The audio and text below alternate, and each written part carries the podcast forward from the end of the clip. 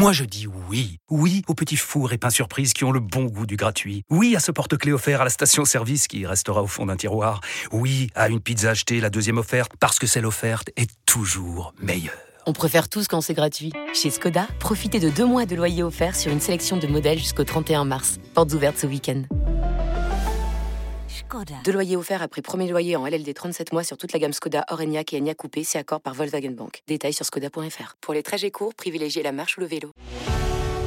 J'ai été qualifié directement pour les championnats de France et les championnats de France élite. Je me suis senti prête à courir et partir beaucoup plus loin et je me suis dit, euh, je pourrais faire les JO quoi. La joueuse transgenre défraie la chronique, elle s'appelle Lia Thomas et elle multiplie les victoires. Le sport doit être inclusif. Tout le monde doit y avoir accès. Il faudrait revoir tout le système sportif. Bonjour, je suis Laura Dulieu.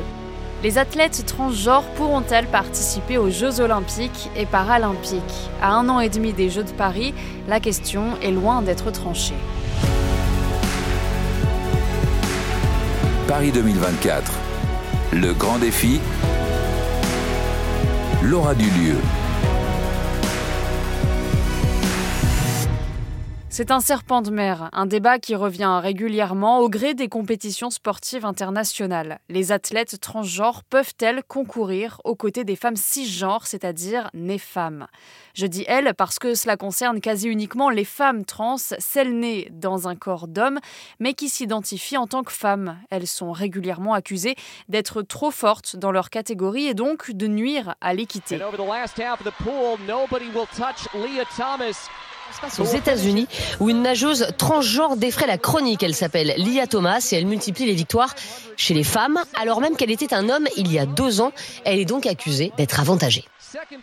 En mars 2022, par exemple, le cas de la nageuse Lia Thomas aux États-Unis avait relancé les critiques. Juste après sa victoire lors d'une compétition universitaire, la Fédération internationale de natation décide de limiter l'accès des compétitions aux femmes trans sous traitement supprimant la production de testostérone depuis l'âge de 12 ans. Bref, les règles varient en fonction des disciplines et des pays.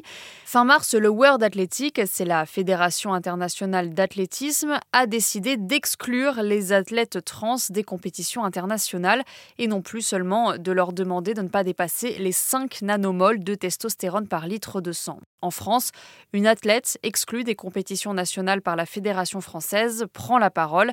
Il s'agit d'Alba Diouf, 21 ans, femme trans parmi les meilleures athlètes en France. Bonjour Alba Diouf. Bonjour. Alors je résume, vous êtes sprinteuse française sur 100 et 200 mètres. Vous avez été privée de championnats nationaux par la Fédération française d'athlétisme. Comment est-ce que vous avez reçu cette décision euh, bah moi, ce fut très très compliqué car euh, j'ai commencé ma transition il y a un peu plus de trois ans, hein. c'est-à-dire que j'ai commencé avec des oestrogènes, des bloqueurs de testostérone. Enfin, du coup, ça fait un peu plus de deux ans et demi que je suis à 0,6 nanomol, c'est-à-dire que je peux courir euh, depuis deux ans et demi, mais je me sentais pas forcément prête car j'avais très très peur des critiques et enfin de, de plein d'autres choses. Et quand j'ai commencé à faire les compétitions cette année, notamment à Miramas pour les régionaux, j'ai été qualifiée directement pour les championnats de France et les championnats de France élite. Je me suis sentie prête à courir et partir beaucoup plus loin et je me suis dit je pourrais faire les JO quoi. Je m'attendais pas du tout à la déclaration de Sébastien Coe, enfin le président de World Athletic. Il a décidé donc de bannir les femmes transgenres et je me suis euh, enfin retrouvé euh, comme ça, sachant que moi ça fait plus de deux ans que je suis à 0,66, donc euh, je suis largement en règle quoi. Donc moi cette fin cette décision je l'ai pris comme de la discrimination, comme une injustice. Et ça serait une injustice de plus. On le sait, les personnes euh, transgenres sont, euh, pour l'écrasante majorité, victimes de discrimination en France. Vous, vous n'y avez pas échappé. Vous avez découvert votre transidentité très tôt. Euh, bah moi, j'ai toujours su que j'étais né dans le mauvais corps. Hein. C'est-à-dire que depuis l'âge de 7 ans, euh, lorsque j'étais avec des copines hein, dans la cour de récréation, on parlait de nos rêves, de nos aspirations. Et enfin, du coup, ce fut à mon tour. Et moi, j'ai dit que bah, je voulais devenir maman, enfin je voulais porter la vie, je voulais avoir mon mari, je voulais me marier. C'est ma copine m'interpelle, elle me dit mais tu sais que tu es un garçon et que tu pourras jamais porter la vie parce que tu es un garçon. Et moi, enfin, je suis resté vraiment euh, choqué, je suis resté stupéfait. Je me suis dit, mais qu'est-ce qu'elle me raconte? Enfin, je suis une fille comme comme, vous toutes, quoi. Donc, euh, et euh, c'est vraiment plus tard que j'ai compris que les choses allaient devenir beaucoup plus compliquées. Moi, je m'identifiais au genre féminin. Enfin, j'ai toujours été une femme dans ma tête, dans mon corps, dans mon essence. Enfin, mon corps réaffirme que je suis une femme. Donc, enfin, pour moi, ça a toujours été une évidence. Mais c'est vraiment plus tard que j'ai compris que bah, je, que j'étais né dans le mauvais corps. Et surtout, enfin, du coup, moi, je suis issu d'une famille musulmane, hein, donc, ça n'a pas forcément été évident Je pouvais pas parler de toutes ces questions avec ma mère, mon père ou, qui que ce soit, hein, parce que mon père est imam et et enfin c'est un sujet très très tabou dans la religion musulmane. Donc oui, ma transidentité, je l'ai plutôt découverte très tôt. Est-ce que le sport a toujours fait partie de votre vie? Ah oui, oui, oui. Enfin, moi, j'ai commencé le sport euh, très, très tôt. C'est-à-dire que j'ai dû commencer à 5 ans à peu près. J'ai commencé avec euh, le foot. Hein. Enfin, j'ai fait du foot jusqu'à mes 11 euh, ans. Après, j'ai fait un peu de judo. Et après, enfin, du coup, j'ai enchaîné l'athlétisme directement. Mais oui, j'ai toujours été sportive depuis très jeune. Et est-ce que le sport de haut niveau a toujours été une évidence, même en démarrant votre transition? Pas du tout. C'est-à-dire que lorsque j'ai décidé d'entamer ma transition, j'avais abandonné l'idée même de faire du sport. De base, je viens de Rouen, je suis normand, dans de la Seine-Maritime. Je suis venu dans le sud pour faire mes études, et notamment pour m'éloigner de, ma famille, hein, pour euh, entamer ma transition. Et lorsque je suis venu dans le sud, je me suis dit, je vais pas commencer le sport maintenant, car enfin, j'entamais une double licence en sociologie géopolitique. Enfin, ça allait rajouter euh, trop de choses en plus. Du coup, je me suis dit, je me consacre euh, uniquement sur ma transition et, et uniquement sur euh, enfin sur mes études. Et c'est vraiment après quand enfin quand j'ai commencé euh, ma transition au bout de un an que je me suis rendu compte que le sport enfin ça me manquait trop ça faisait partie de ma vie. J'ai fait du sport pendant plus de de 11 12 ans donc je pouvais pas arrêter subitement comme ça. Donc oui enfin lorsque j'ai commencé du coup ma transition je me suis dit non enfin faut faut vite reprendre le sport parce que c'est quelque chose qui m'anime au quotidien quoi. Enfin oui c'est trop important pour moi. Et comment s'est passé votre arrivée dans le club à Aix-en-Provence? Comment vous avez été accueilli comment ça s'est fait? Accueilli avec bienveillance, amour, joie, c'est-à-dire que euh, mon entraîneur et quelques, quelques collègues à moi m'ont connu en tant que mon ancienne identité quelques mois. Euh, après, j'ai arrêté euh, du coup de venir aux entraînements pour me consacrer à ma transition. Et lorsque je suis venu un an après, les choses n'ont pas forcément changé. C'est-à-dire que ils m'ont directement genré correctement, ils m'ont directement appelé Alba. Les personnes se posaient des questions, ce qui est totalement normal. Enfin, mais euh, c'était plus des questions du mode euh, j'espère que tu vas bien dans ta transition. Pourquoi tu as choisi de transitionner? Mais en tout cas j'ai enfin j'ai été bien bien accueilli en général. Euh, j'ai bien parlé avec mon entraîneur enfin c'est c'est lui d'ailleurs qui s'occupe de moi actuellement. Enfin j'ai pas connu de, de, discrimination quoi que ce soit. Pas du tout. En revanche il y a une chose qui a changé c'est la, la, catégorie dans laquelle vous concourez. Comment ça se passe au, au niveau de, de la fédération? J'ai cru lire que vous étiez toujours répertorié avec votre ancien nom. Oui la fédération n'a toujours pas modifier euh, euh, mon palmarès et, mon identité sur, euh, enfin, sur le site de la FFA. Ma première compétition, je ne l'ai pas dit tout à l'heure, mais je l'ai commencé il y a un an et c'était aperçu en tant que Alba. Et du coup, mes, mes résultats ont directement été répertoriés dans, dans la catégorie femme hein, avec Alba. Et lorsque j'ai fait mes, ma compétition à Miramas, c'est-à-dire que mes, mes résultats étaient répertoriés aussi dans la catégorie de Alba. Mais lorsqu'ils ont découvert que j'étais trans, entre parenthèses, alors que ils le savent depuis 12 ans, hein, mais c'est juste que, enfin, j'ai fait des chronos, des chronos assez significatifs, donc ils ont décidé de me retirer du jour au lendemain, sans, enfin, sans me donner d'explication. Mes résultats ont toujours été, euh, en tant que Alba, c'est vraiment lorsque j'ai commencé à faire euh, les régionaux et que j'ai qualifié pour les championnats de France, ils ont décidé bah, de me, de, me bannir quoi, et, et de mettre euh, bah, tous les résultats que j'ai fait en tant que Alba sous mon ancienne identité. En fait, ce qui est assez paradoxal, c'est qu'ils demandaient aux femmes transgenres de fournir une analyse, enfin deux analyses du coup, pour voir leur taux de testostérone sur un an ce qui est assez contradictoire, hein. enfin ce qui est assez con parce que elle peut éventuellement, enfin tricher, c'est-à-dire que tu peux prendre des hormones euh, le, le, 1er mars 2021 euh, arrêter les, hormones et les reprendre le, fin en février pour être en, en règle le, le, 1er mars 2022 quoi. Enfin c'est quoi c'est totalement contradictoire. Du coup moi j'ai décidé de prendre l'initiative de faire des analyses tous les mois. Mon taux de testostérone est inférieur à 0,10 depuis très très très longtemps, enfin depuis euh, depuis enfin, depuis deux ans. Donc donc oui enfin c'est c'est quand même Enfin, je fais des analyses euh, de manière régulière. Vous avez un taux euh, de testostérone bien inférieur à celui demandé par la fédération avant l'exclusion des athlètes trans. Que pensez-vous de l'argument purement biologique, hormonal dans votre pratique du sport? Avant ma transition, je faisais des chronos plutôt pas mal pour un homme. Et maintenant que enfin, j'ai transitionné euh, depuis trois ans, enfin, je fais des chronos de femmes cisgenres. Donc il n'y a plus aucun avantage. Au contraire, on est beaucoup plus désavantagé. Enfin, les faibles concentrations de testostérone induites chez les femmes transgenres ont un impact négatif sur la récupération et sur, et sur la musculature. C'est-à-dire que Maintenant, j'ai beaucoup plus de, enfin, je suis beaucoup plus désavantagé par rapport à une femme cisgenre et il y a beaucoup plus de conséquences physiques par rapport à une femme cisgenre. Quelles sont vos relations avec euh, vos, partenaires d'entraînement, les femmes avec qui vous êtes en compétition? Est-ce qu'il y, y, a eu une peur de manque d'équité? Mais absolument pas. Euh, lors de la compétition à Miramas, euh, je connais énormément de filles là-bas. Elles étaient là à m'applaudir. Elles étaient là en mode je suis fier qu'il y ait une personne transgenre euh, dans le sport. Enfin, ce, ce, sont des personnes que je connais depuis quelques années maintenant, avec qui je m'entends très très bien. Donc il n'y a absolument pas de problème. Comment est-ce que vous trouvez l'équilibre entre votre traitement qui contribue à diminuer vos capacités physiques et l'entraînement qui vous sert à, à progresser? Ce fut très compliqué les deux premières années, c'est-à-dire que les deux premières années, c'est très très lourd. Euh, on prend des oestrogènes, on prend des bloqueurs de testostérone, on prend de la progestérone. Tout ça mélangé font que euh, les performances baissent, mais de manière euh, significative, quoi. Enfin, ça baisse d'un coup, quoi. Et moi, c'est vraiment là, depuis un an, enfin, même, je dirais, depuis 7-8 mois que je trouve l'équilibre et, et j'arrive à dealer entre vouloir performer et, et, et prendre bah, mon traitement. Tu te retrouves deux fois plus fatigué. J'ai perdu 75% de ma phase récupération depuis la transition donc, euh, donc oui, enfin, je me retrouve vraiment euh, désavantagé. Alors vous, votre objectif, c'est Paris 2024. Comment est-ce que vous envisagez l'année et demie qui arrive avec euh, cette exclusion? Le, le, président de World Athletic a décidé de, de créer une commission spéciale pour les athlètes transgenres pour réfléchir sur le fait de les inclure ou pas dans, dans 12 mois. Il y aura des chercheurs, des endocrinologues, une athlète transgenre, ce qui est assez bizarre, hein, parce que enfin, il peut pas baser tous ses résultats sur une athlète transgenre. Après ces 12 mois, ils vont donner leur réponse pour éventuellement autoriser les femmes les femmes transgenres à courir, mais entre temps, moi, je m'entraîne, je fais mes quatre entraînements par semaine. Euh, enfin, je fais tout pour faire euh, baisser euh, mes chronos, hein, pour atteindre du coup les minima pour les 200 mètres, c'est 22,53. Et d'ailleurs, j'y suis pas très très loin. Sur le 200 mètres, je tourne autour de 22,80, c'est-à-dire que je suis à 3 dixièmes des minima pour les JO 2024. Et sur le 100 mètres, je tourne autour de 11,40 à peu près. Moi, j'ai encore espoir de pouvoir courir et, et enfin pour moi, l'athlétisme, ça, ça fait partie de ma vie. Les compétitions, ça fait partie de ma vie, donc je ne me vois pas abandonner. Au contraire, je vais me battre pour aller jusqu'au bout des choses. La France ne s'était, pour ainsi dire, pas emparée de ce sujet. C'est un sujet qui était très américain, très canadien, très néo-zélandais. Et depuis votre exclusion des championnats nationaux, bah, vous prenez beaucoup la parole. Est-ce qu'il il euh, y a eu une, sorte de prise de conscience de la responsabilité qui vous incombe en tant que peut-être porte-voix? Ah mais oui, je suis la première athlète transgenre en France. Maintenant, il faut, que les choses bougent. Hein. on n'est plus en 1940, on est quand même en 2023. Et si je peux permettre euh, que les choses bougent, bah, bah oui. Quoi. Euh, c'est beaucoup de choses en même temps. Enfin, les gens ils ne s'en rendent pas forcément compte car euh, voilà ils, me connaissent pas et, c'est tout nouveau. Hein.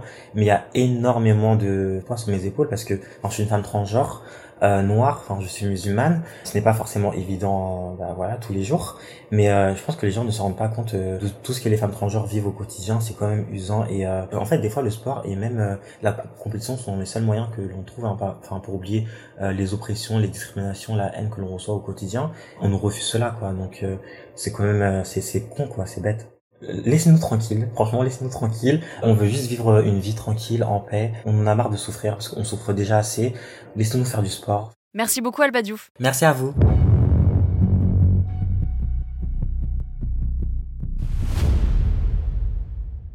Pour les Jeux de 2024, c'est donc l'incertitude. De 2015 à 2021, le Comité international olympique imposait une limite de 10 nanomoles de testostérone par litre de sang pour les femmes trans athlètes. Depuis, cette mesure a été levée et pour le président du CIO, Thomas Bach, il est urgent de ne pas décider. Le sport doit être inclusif. Tout le monde doit y avoir accès. Si on parle de compétition dans le sport, il faudra assurer l'équité. Cela signifie qu'il faudra regarder sport par sport, discipline par discipline. Bonjour Ludivine Brunès. Bonjour. Vous êtes euh, professeure d'EPS, doctorante spécialiste de la transidentité dans le sport. Alors on l'a entendu avec euh, le témoignage d'Alba Diouf et puis le président du CIO. Dans l'idée, les instances sont pour l'inclusion de toutes les sportives. Dans les faits, c'est beaucoup plus compliqué. C'est souvent l'argument de la masse musculaire qui est mis en avant par les personnes contre la participation des femmes trans en compétition féminine. Le fait d'être femme trans dans une compétition féminine, est-ce que ça donne vraiment un avantage? Euh, On sait que bah, l'argument qui avancé, c'est qu'il n'y a pas assez d'études sur le sujet. Exactement. En fait, il n'y a pas d'études sur le long terme qui prouvent qu'il y a une réelle différence entre les femmes cis et les femmes trans liées à la testostérone. Les études, s'appuient sur plutôt du court terme et n'englobent pas toujours toutes les différences et tous les éléments. On sait que les périodes menstruelles peuvent avoir un réel impact sur la performance, la température, l'état mental, etc. Il n'y a pas que la testostérone qui joue. Lia Thomas euh, aux États-Unis en compétition universitaire en natation. Elle n'a pas remporté en faisant un temps qui est plutôt lié au temps euh, masculin. Elle a remporté sa série avec un temps qui n'était pas totalement disproportionné par rapport aux autres euh, athlètes femmes 6. Aux Jeux Olympiques de Tokyo, Laurel Hubbard, qui est une femme trans en haltérophilie, pareil, est arrivée, il me semble, dernière ou euh, dans les dernières en tout cas, de la compétition. Donc pour l'instant, les cas d'athlètes trans, de femmes trans en international ou en compétition du moins, ne semblent pas prouver totalement qu'il y a une réelle différence avec les athlètes cis. Récemment, donc, euh, on, l'a dit, euh, c'est la Fédération internationale d'athlétisme qui a pris cette décision. Concrètement, il n'y a aucune athlète trans qui concourt actuellement au niveau international pourquoi euh, cette décision a été prise alors que dans les faits, les femmes trans ne dominent pas le sport mondial ni les sports nationaux? Alors, lié à l'athlétisme, on sait qu'il y a le cas de Caster Semenya. Donc là, c'est pas un cas de transidentité, ça va être un cas plutôt d'intersexuation. Donc euh, Caster Semenya qui avait un taux de testostérone naturellement et biologiquement au-delà de la norme féminine et à qui on avait demandé de prendre des médicaments pour diminuer ce taux de testostérone. Donc en général, par exemple, c'est le cas en 2015, le choix des restrictions sur les athlètes transféminines et transmasculines, même si du coup il n'y en avait pas, était lié dans un deuxième point avec l'hyperandrogénisme chez la femme athlète. En athlétisme, on sait que c'est la fédération qui chapeaute. Le CEO s'appuie souvent sur les déclarations et les choix de la Fédération internationale d'athlétisme ça a souvent une influence sur euh, ce qui est à venir dans les autres fédérations. Cette question de la transidentité dans le sport, elle est centrée uniquement sur la dimension biologique, sur la question des hormones. Est-ce que c'est questionnable selon vous? C'est questionnable comme je le disais, puisque la performance n'est pas uniquement liée à la testostérone. De plus, c'est résumé de nouveau dans ce débat les femmes, enfin les femmes trans du moins, à leur genre assigné à la naissance avant de les voir en tant que femmes, en tant que personnes, on les voit d'abord comme des hormones et comme des hommes qui veulent intégrer la catégorie féminine. Ça pose question dans le sens où ce n'est pas du tout le cas pour les hommes trans. Eux, ils peuvent participer sans aucune restriction, tant qu'ils respectent les normes de dopage. Ça questionne donc sur l'équité de nouveau entre euh, femmes et hommes et donc de nouveau sur un certain sexisme où euh, on considère les hommes forcément plus avantagés sportivement, plus performants naturellement que les femmes. Vous, vous avez beaucoup travaillé sur, euh, sur les sportifs trans dans le milieu du sport et surtout dans le sport loisir. Pourquoi c'est important d'élargir le sujet euh, au sport de loisir et non pas seulement au sport de haut niveau? En fait, sur le sport de haut niveau se pose principalement la question de la testostérone.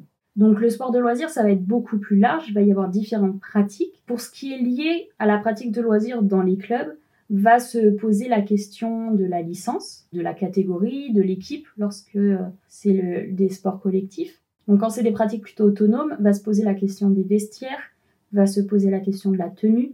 Donc c'est toutes ces problématiques qui sont liées au sport pour les vêtements, euh, mais également à la vie de tous les jours. Et concernant les, les JO 2024 euh, qui arrivent, qu'est-ce qu'on peut attendre de, des différentes fédérations et des comités d'organisation d'ici les JO Alors, en soi, si euh, l'inclusion se voulait euh, parfaite, il faudrait revoir tout le système sportif. C'est-à-dire qu'il n'y ait plus de catégorie homme-femme. Il y a des sports qui commencent à émerger en étant mixtes. On le voit avec par exemple euh, l'ultimate. Euh, l'athlétisme et la natation commencent à s'ouvrir avec des relais mixtes également au point de vue international et, et olympique. Mais en tant que tel, pour voir hommes et femmes concourir ensemble et que les catégories se fassent d'un autre point de vue, au niveau olympique, là, il faudrait tout revoir l'institution sportive. Donc, pour 2024, ça semble impossible. La fédération de rugby a, tranché en disant qu'à partir du moment où les personnes étaient reconnues civilement, donc avaient fait le changement d'état civil en tant que femme et avaient été opérées avec réassignation sexuelle, elles pouvaient participer au rugby sans restriction et sans contrôle. Ça pose question sur la différence entre les personnes qui souhaitent être opérées, celles qui ne souhaitent pas, celles qui peuvent, celles qui ne peuvent pas. Mais ça permet déjà une inclusion des femmes trans plus light, on va dire, que ce qui est actuellement euh, proposé par le CIO. Actuellement, à part la fédération de rugby, les fédérations ne tranchent pas sur la question et ne s'adaptent pas. Enfin, ça, ça serait de, pouvoir que les fédérations, soit au niveau national, soit au niveau international, tranchent plutôt que ce soit une décision pour l'instant du CIO mais qui est plus ou moins euh, reprise ensuite dans les, fédérations euh, spécifiques. Merci beaucoup Ludivine Brunès. Merci d'avoir écouté ce nouvel épisode de Paris 2024, le grand défi. Toutes les semaines, un nouveau sujet olympique et paralympique. Vous pouvez nous retrouver sur toutes les plateformes d'écoute, sur le site et l'application RMC. N'hésitez pas à vous abonner pour ne rien manquer. À bientôt! Paris 2024. Le grand défi. Un podcast à retrouver sur l'appli RMC et sur toutes les plateformes d'écoute.